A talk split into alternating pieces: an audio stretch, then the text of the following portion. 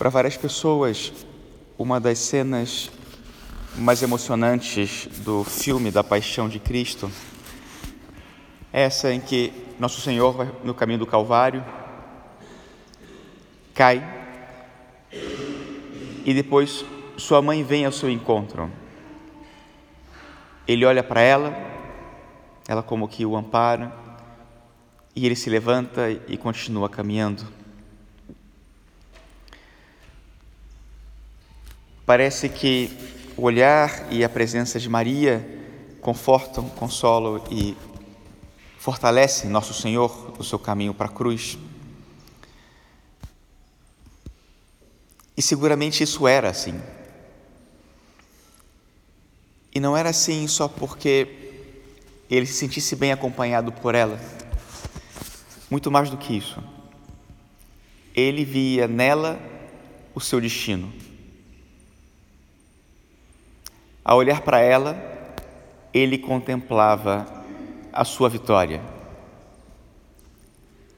Nela estava a garantia da sua ressurreição. Nós rezamos no início, na oração coleta, que Maria foi concebida sem pecado em vista da redenção, em vista dos méritos de nosso Senhor Jesus Cristo em vista daquilo que ele faria ao final de sua vida. E para ele, ao mesmo tempo, ela era a certeza de que ele seria até, fiel até o fim no cumprimento da palavra de Deus, como ela foi fiel desde o início do cumprimento da palavra de Deus. De fato, esse é o evangelho que nós lemos hoje. Alegra-te, cheia de graça, o Senhor está contigo. O anjo está afirmando a condição de Maria, que ela não pode compreender, mas ela é capaz de dar a resposta que corresponde a essa condição. Faça-se, faça-se em mim segundo a tua palavra. Faça-se. A mesma palavra que Deus usou para criar o universo, Ele a coloca na boca de uma criatura que vai corresponder como ninguém na obra da criação e na obra da redenção. Esse é o mistério que nós contemplamos hoje. Esse que é um dogma mariano, instituído no século XIX, muitos anos depois da encarnação da vida de Nossa Senhora, e que dependeu de uma aparição dela, que ela viesse nos confirmar o que era de fato a sua condição, na sua concepção. Para Bernadette, ela vai dizer: Eu sou a Imaculada Conceição. Eu, eu sou a Imaculada Conceição. Deus nos enviou Maria para dizer essas palavras, para que nós tivéssemos nela a mesma segurança que nosso Senhor teve. Porque também para nós é assim. Nela temos a garantia do nosso triunfo final. Nela temos a segurança da nossa ressurreição, porque ela nos precede, ela já chegou e ela está ao nosso lado.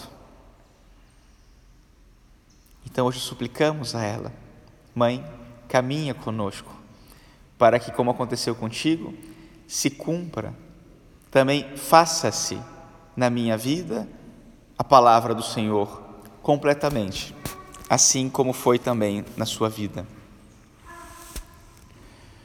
Durante muito tempo se duvidou ou não se teve a certeza de que se realmente Maria podia ter sido concebida sem pecado.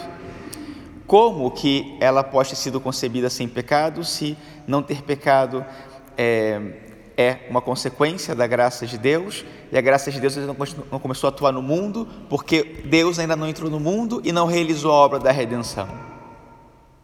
E essa, a isso nosso Senhor vai responder, porque para Deus nada é impossível. Essa é a palavra do anjo. Aqui está a resposta. Para Deus nada é impossível, nem mesmo fazer-se homem nem mesmo dar a vida por nós, nem mesmo criar a sua mãe imaculada. para que ela estivesse em condições de gerar o seu filho e que ela estivesse em condições de gerar muitos filhos para o céu.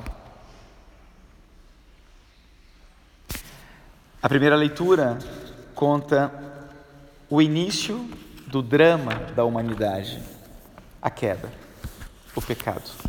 O episódio mais triste de todos, junto com a cruz, junto com a condenação de nosso Senhor. E aqui vemos como o homem perde aquilo que tinha de mais sagrado, a presença, a presença de Deus, a sua amizade. E a partir desse momento, o que o homem vai comunicar a seus descendentes, o que a mulher comunica aos seus descendentes, além da genética, é o pecado. Nós recebemos como herança o pecado original.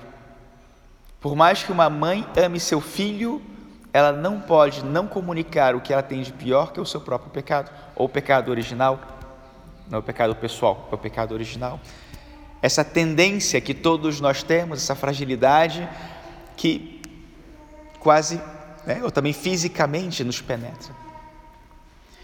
A partir do momento que nosso Senhor nos dá uma mãe que é a sua própria mãe, que não tem pecado, então nós temos a possibilidade de nela e através dela encontrar aquilo que nos falta, a graça de Deus e o seu próprio Filho, que vem ao mundo para nos trazer a salvação e nos revelar todo o amor de Cristo. E nela, assim deveria ser, só ao olhar para ela e ao contemplar seu amor por seu filho. Temos a clareza também do que significa esse amor de Deus por nós, porque Deus não quis Maria só para si, ela quis para cada um de nós. E de algum modo, por isso também, hoje celebramos a Imaculada, para recordar o sentido desse mistério e o sentido de Maria nas nossas vidas, além do que o sentido de Maria na vida de Deus. Ele é o primeiro a se encantar com a criatura que ele criou e a coloca diante dos nossos olhos, do nosso coração hoje, para que também nos encantemos com ela e a queramos ao nosso lado, para que ela nos garanta essa vitória que nós não podemos obter sós. Louvado seja nosso Senhor Jesus Cristo.